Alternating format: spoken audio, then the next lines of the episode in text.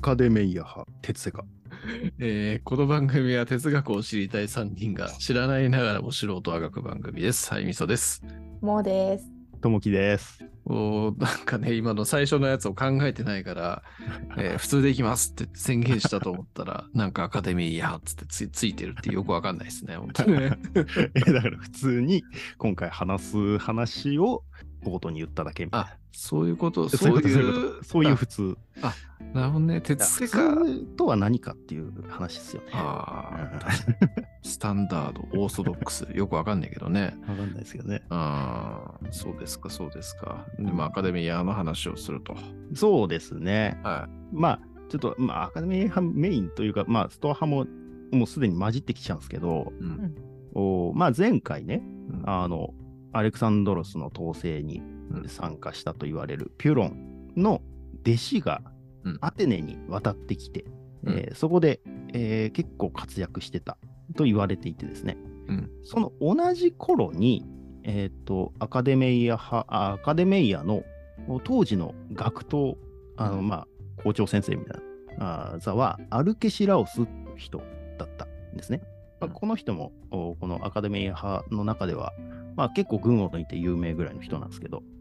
なでもうあの結構実はこの間に時代が経っていて、うん。えっ、と前250年なんかそのぐらいに活躍した人なんでうん。もうこれ第一次ポエニ戦争とかその頃の人なんですよ。えーっと、ごめんなさい。あの、前回のピュロンって多分、アレクサンドロスの時代だから。えーっと、ちょっとまあ今見ながら見てますけど、そこから70年間ぐらいあい一気に空いたってことですね。一気に開いた一気に開いた。ピュロンの直接の弟子じゃないかな。孫弟子ぐらいだった気がしますね。えーごめんなさい。ピュロンの孫弟子が、その今のは、えーっと、学徒のおっさん？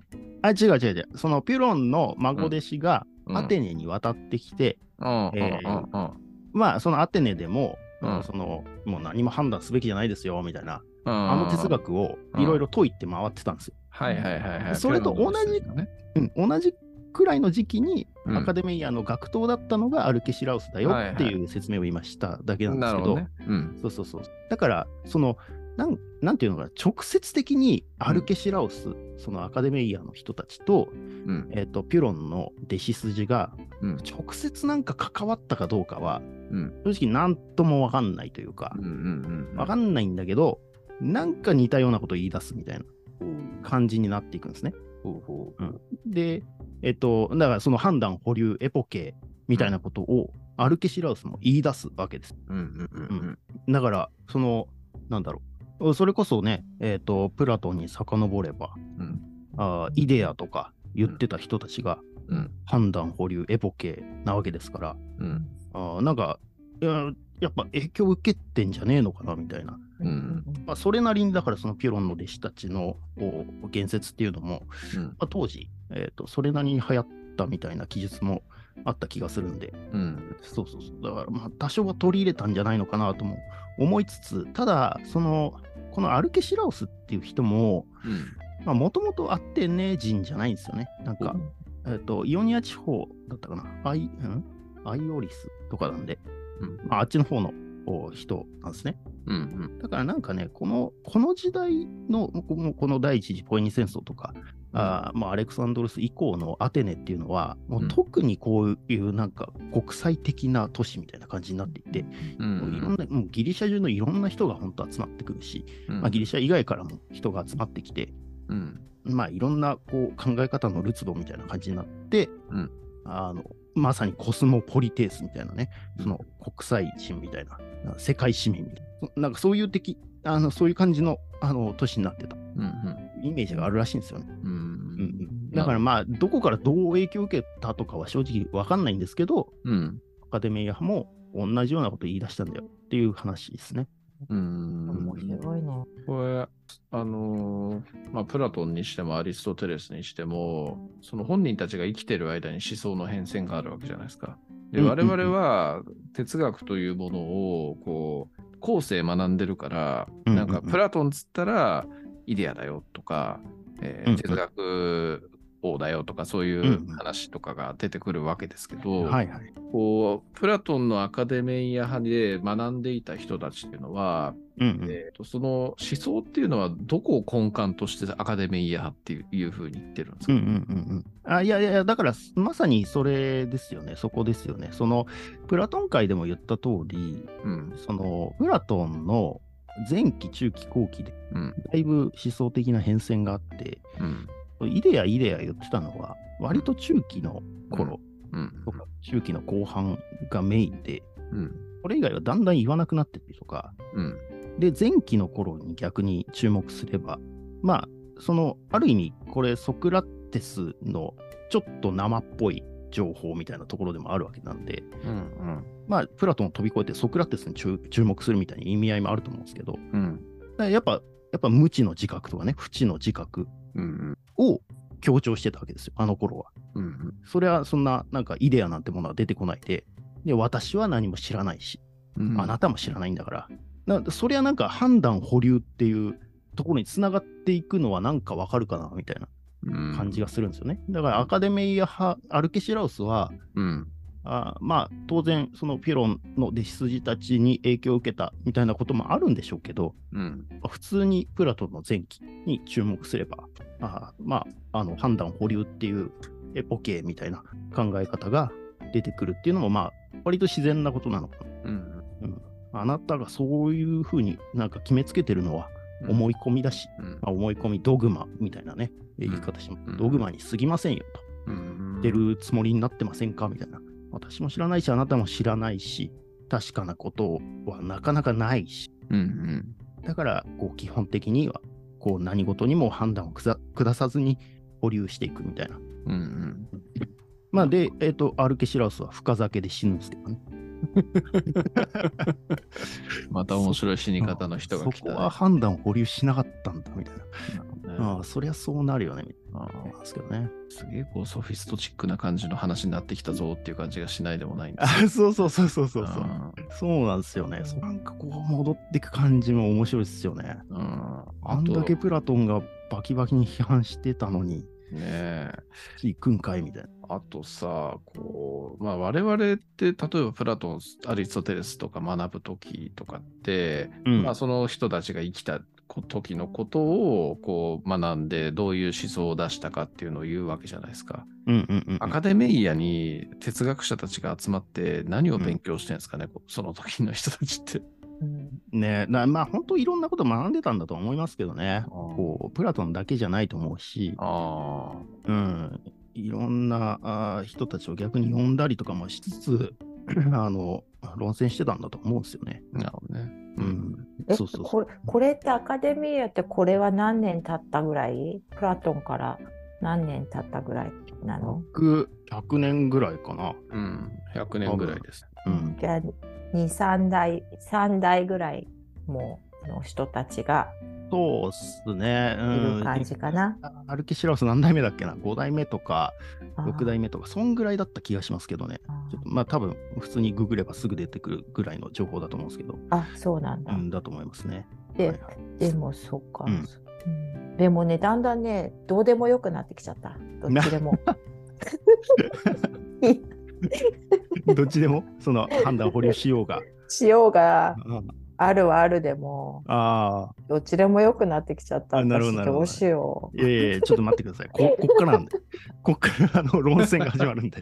あそうなの？なんかどっちでももういいや。じなんかプラトンの前期に戻ればとかさ、うんうんまあまあ、その辺はね、まあなんか、まあでもだからそれは後世我々がね、ミソさんがさっき言った通り、うん。えー後世の我々の見立てなだけであって、アルケシラウスはアルケシラウスで自分なりの考えがあって、うん。まあそういうふうに考えたんだと思うし、うんうん。その時代的な要請みたいなのもあったんだと思うんですけど、うん。あの、まあそうそう、だからアルケシラウスはね、アカデミア派に、アカデミアに入る前には、うん。それこそアリストテレスのうんペリパトス派とかからも学んだりとかもしてたんで、うん。だし、まあその、そもそもアテネ人じゃないみたいなところからも、うん。そんなにこう凝り固まったプラトン主義者みたいな感じではなかったんじゃないかなっていう部分もあって、うんまあ、あの、なんか普通に判断保留エポケっていうのを選んだというか、あまあ、なんかまあ彼の中では自然だったんじゃないのかなっていうふうにはお思っていますというか、まあ私の感想ですけど。うんはい。OK。はいはいはい。まあまあ、そのアカデミー派はこんな感じ、アルケシラオスっていう人がいたんですよっていうところで、うんで、えっと、まあ、これに対して、後に、まあ、えっと、次回かな、あの、詳しく説明するストア派は、うんあの、いや、そんなさ、判断保留してたら、うん何も決められないでしょ。うんうん。そもそも生きることもままならないし、うんそれこそピュロンみたいに崖から落ちるでしょ。うんうん あの、まあ、まあ、そういうふうに反駁してくるわけです。うんうん、でしかもあなたたちさ、そんな、ね、アカデミアとかいうね、立派な学園作って、うんうんで、あのい少なくとも知者だっていうふうに自認してるんでしょ。その知恵のある者たちだっていうふうにね、うんうんえー自認してるんでしょと。知者であるというなら、うんちゃんと判断しなさいよっていう、なんか、うんあの 言ってくるっていう。そうそうそう。で、まあ、本格的なそのストア派のバトルはちょっと次回やるとしてですね、まあこんな感じで、うんえっ、と、ストア派とアカデミア派で、うんうんここは確かなことはあるのかないのかで、バチバチにやり合うっていう感じになってるわけですよ。なるほどね。あるはあると言い切れるのか、あるはわからないのかみたいな。あうんうんうんで、しかも、そうやってバチバチに論争してたら、ーううん。んなんかね、お互いがお互いに影響し合って、うん。だんだん似たようなことを主張してきて、あー。だからもはやアカデミア派も、な最後の方には、うん。あんまり判断保留とか、うん。うん。えーまあ、あのアカデミア派とかね、ピュロンって、えーと会議主義って言われ方もするんですけど、うん。うそう疑うからね、うんうん。あらゆるもの、その会議主義的なあことをメインに主張しなくなってくるんですよ、後々には。なんかだんだん、いや、この部分では確かなこともあるとも言えるよね、みたいな主張になってきたりとか、うん。うん。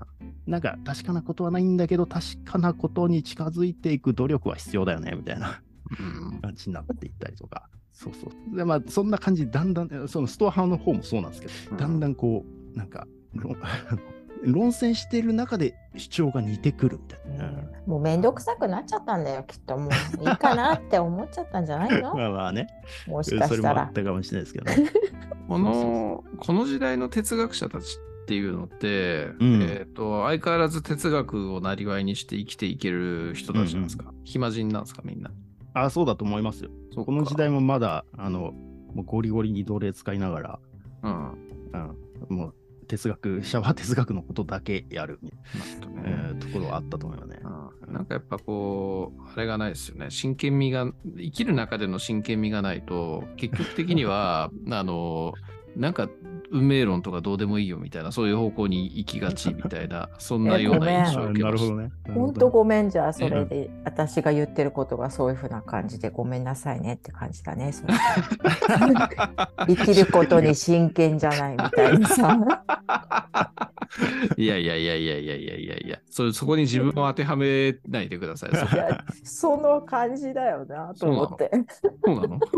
それは僕はモーさんのそういう部分は知らないのででね、別にモーさんを批判したつもりは全くないですけれども、なんていうかね、やっぱこう、君主とかさ、なんか、あのね、立場ある人間とかだと、やっぱそういうふうにな結論に落ち着いたら死ぬっていうのがあるから、なんかやっぱ落ち着けないような気がするんですけど、なんかね、なんかちょっとそういう結論に陥るっていうのは立場的な部分っていうのもあんのかなみたいな感じをちょちょっとふっとね、思ったっていうですね。うんうんうん。全然批判とかをされたと思ってなくて私そうだなって思うからさ だから面倒くさくなっちゃうわけでしょこんなもんいいじゃんどっちでもいいじゃんってかって思っちゃうわけじゃん。なのかな。あでも、僕だから、うん。あーごめんなさい。まあ、それこそ、ただ、やっぱ、その、だんだん、なんていうの、懐柔されて、お互いに、うん。えーなんか恩恵になっていくのに対して、うん。いや、やっぱ違うみたいな人たちが、こう、ポンって出てきたりするわけですよ。うん。でなんかこれ全1世紀ぐらいになってくると、うん。アカデミアの中から、うん。えーいや、やっぱり確かなことなんてないって、みたいなことを言い出す。言い切れないって、みたいなことを主張する人たちが、ピュロン主義っていう、その、ピュロンの名前を掲げて、そこで復興してくるみたいな動きがあったりして、会議主義をさらに先鋭化させていくみたいな。がどこの組織でもこういうのあるよな、みたいな。宗教革命の原始だって感じですよね。ねなんか、うんうんだんだん恩恵になってきたと思ったら、こう、路線単対立、分派が出てきてみたいな。はい先鋭化するみたいな。ね仏教とかでもそういう話ありましたよね、確かあに。うんあ、ありそうですね。ねえなるほどね。ー思想って面白いな、本当そういうね、解釈とかの違いとかっていうところで殺し合いにまで発展したりもするわけだから、うん、ね、ほんとそうっすよね。ある種人間の毒みたいな部分なのかもしんねえな、みたいな感じのことも思ったりもしますねう。ん、そっか。ごめんなさい。次回、ストア派触れるって言ったんですけど、ごめんなさい。ちょっとね、ここでストア派さらっと触れたいんですけど、どうぞ、いいいですか？どうぞ。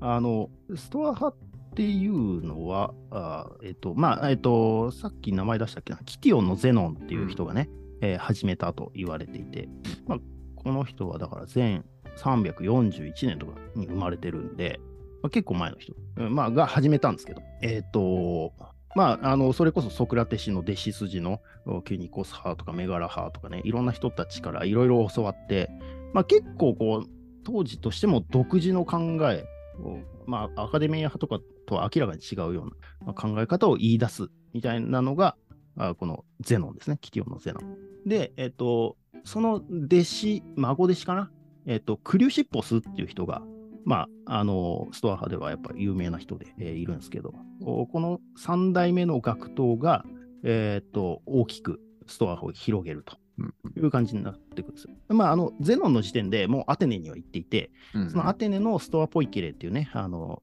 橋中楼っていう、その、まあ、綺麗な柱がある廊下で教えをしてたんで、ストア派って呼ばれるようになったんですけど、だからまあ、クリクリシポス自身もアテネでやってたわけですね。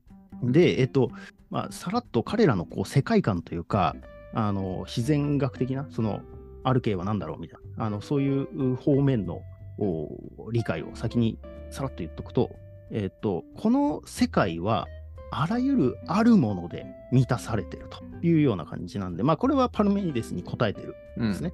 うん。まあ、つまり原子論とか認めない立場なんですよ。うん。うん。なんかね、一応世界の、世界の外部は空虚っていうもので覆われて言い方をしていて、うん世界の外部は空虚なんだけど、少なくともこの世界の内部は全てあるもので満たされてる考え方。なるほど。だけど、あのーまあ、それでもこうパルメニデス的な、そのあるはあるみたいな、こう不動で動かない世界じゃなくて、ちゃんとこの現実の世界のその生成変化とかも含めて、いろんな出来事をちゃんと説明したいみたいな気持ちがあったんじゃないかなっていう感じなんですけど、うんうん。あのーこの辺はもうなんかね、プラトンみたいにイデアとかも持ち出さずに、ちゃんと現実世界を説明しようとしてて、アリアリストテレスのあの軽装とかも持ち出さないで、うん。うん。なんかあるはあるっていう、そのあるは質量だっていうんですね。あの、まあ、アリストテレスをここでまあ引用してくるわけですけど、うんそのアリストテレスは軽装がそのメインで、そのああるっていうのは軽装のことなんだよ。うんエイドスのことなんで、うんまあ、ある意味イデアっていう、イデアが目の前にあるんだよってことを言ってるわけですけど、いうんやそうじゃなくて、あの質量なんだよっていうふうに言ってくると。んだから、なんかその、ものが大事なんだよみたいなことを言ってくるんですね。うんうん。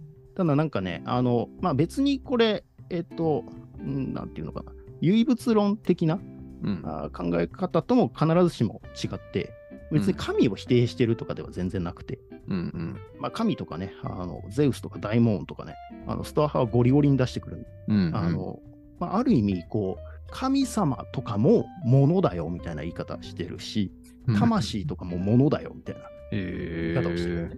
うん。多分まあ現代の我々が考えるものっていう感覚とだいぶ違うんだろうなっていう。うん気はするんですけど、多分その実態があるんだよっていう、こうなんか手につかめる何かなんだよみたいな、うんうん。そういうニュアンスなのかなっていう感じなんですけど、うんうん。だからちゃんと神様とかもあるんだよみたいな意味合いに近いのかもしれないですけど、まあだからその神こそが最も純粋な物体であって、あの、アリストテレス量の質量であって、うん。うんその神であるものが、なんか万物の原理であって、まあ、いろんなものに神のロゴスをい行き渡らせるみたいな、なんかそんな世界観。うん。まあ、ロゴスっていうのはね、まあ、いろんな意味合いが含まれていて、うん。もともとはなんか言葉みたいなね、あのニュアンスで使われることが多い多かったんですけど、まあ、秩序とか理性とかね、えー意味とうん。根拠とか、まあ、そういう意味合いがロゴスには、まあ、そそもそもいろんな多元的なこう意味合いが含まれてるんですけど、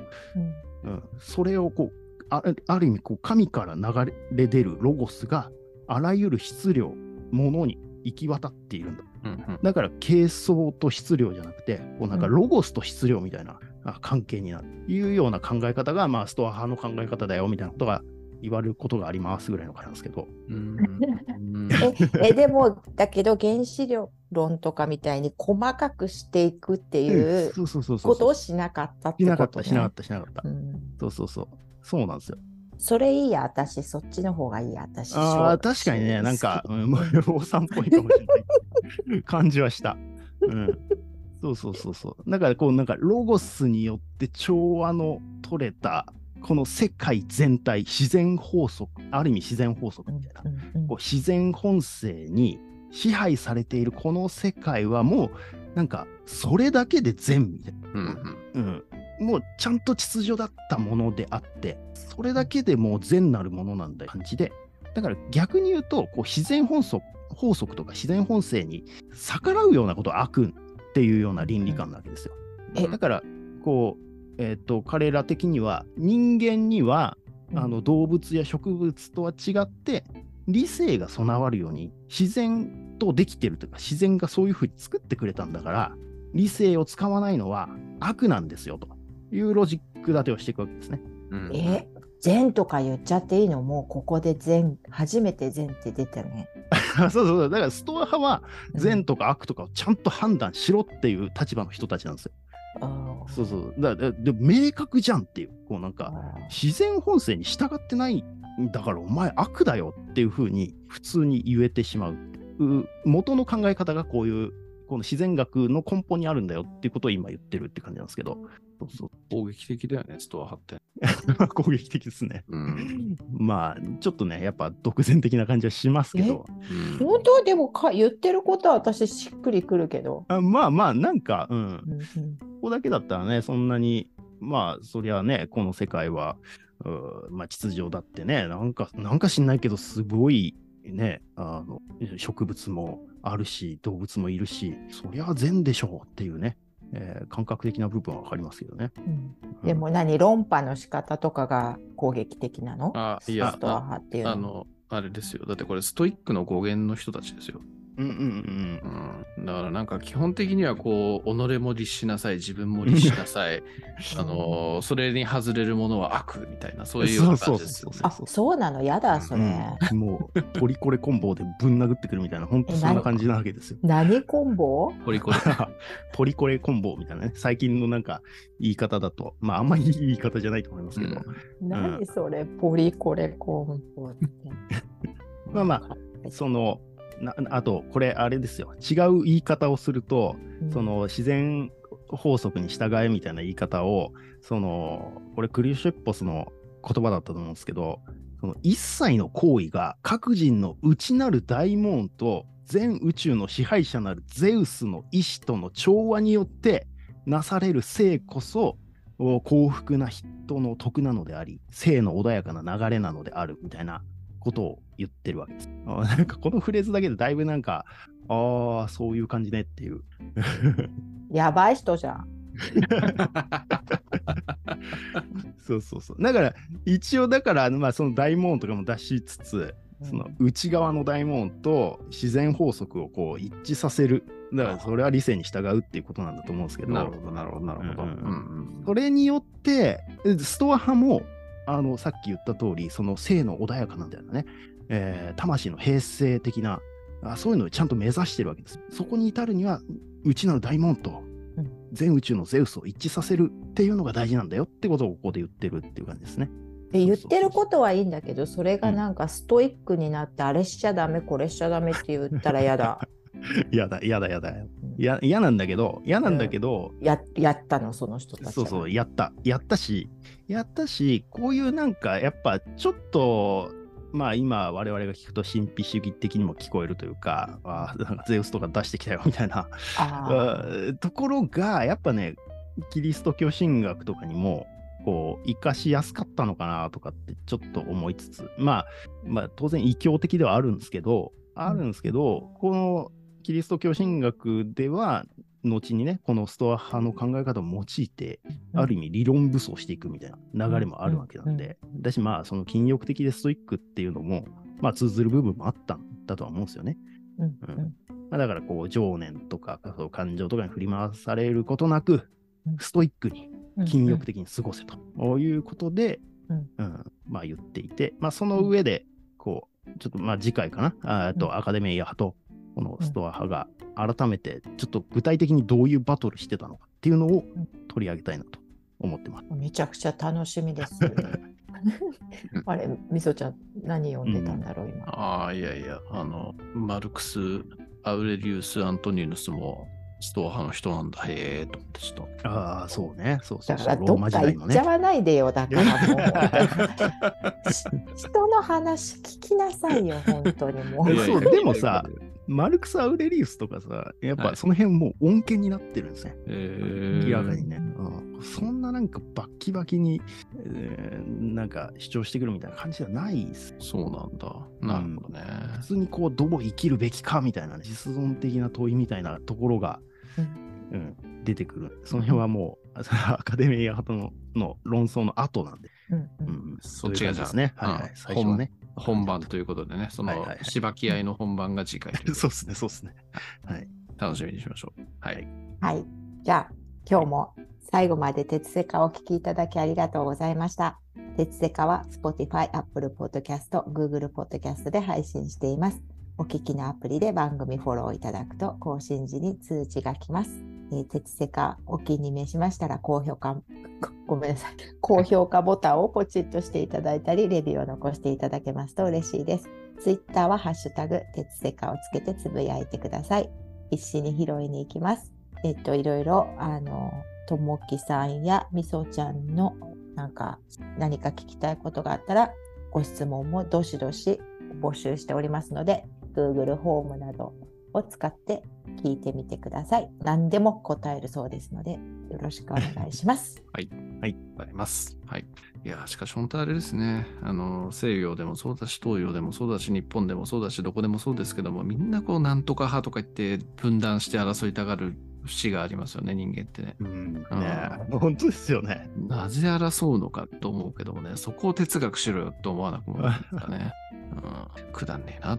と、あの、すごいね、ね、身も蓋もないことを言ってしまうんですけどもね。でもこういうのが争いがあるからこそ、後の時代のね、発展にも通じてるわけで、ちょっと難しいところではそうそうそうそう。ありますけどもね。うん、まあそんな感じのことを思った。そういうのも今度の雑談会で話せたらいいんじゃないですか。どうして人間は対決するのか、対立するのか。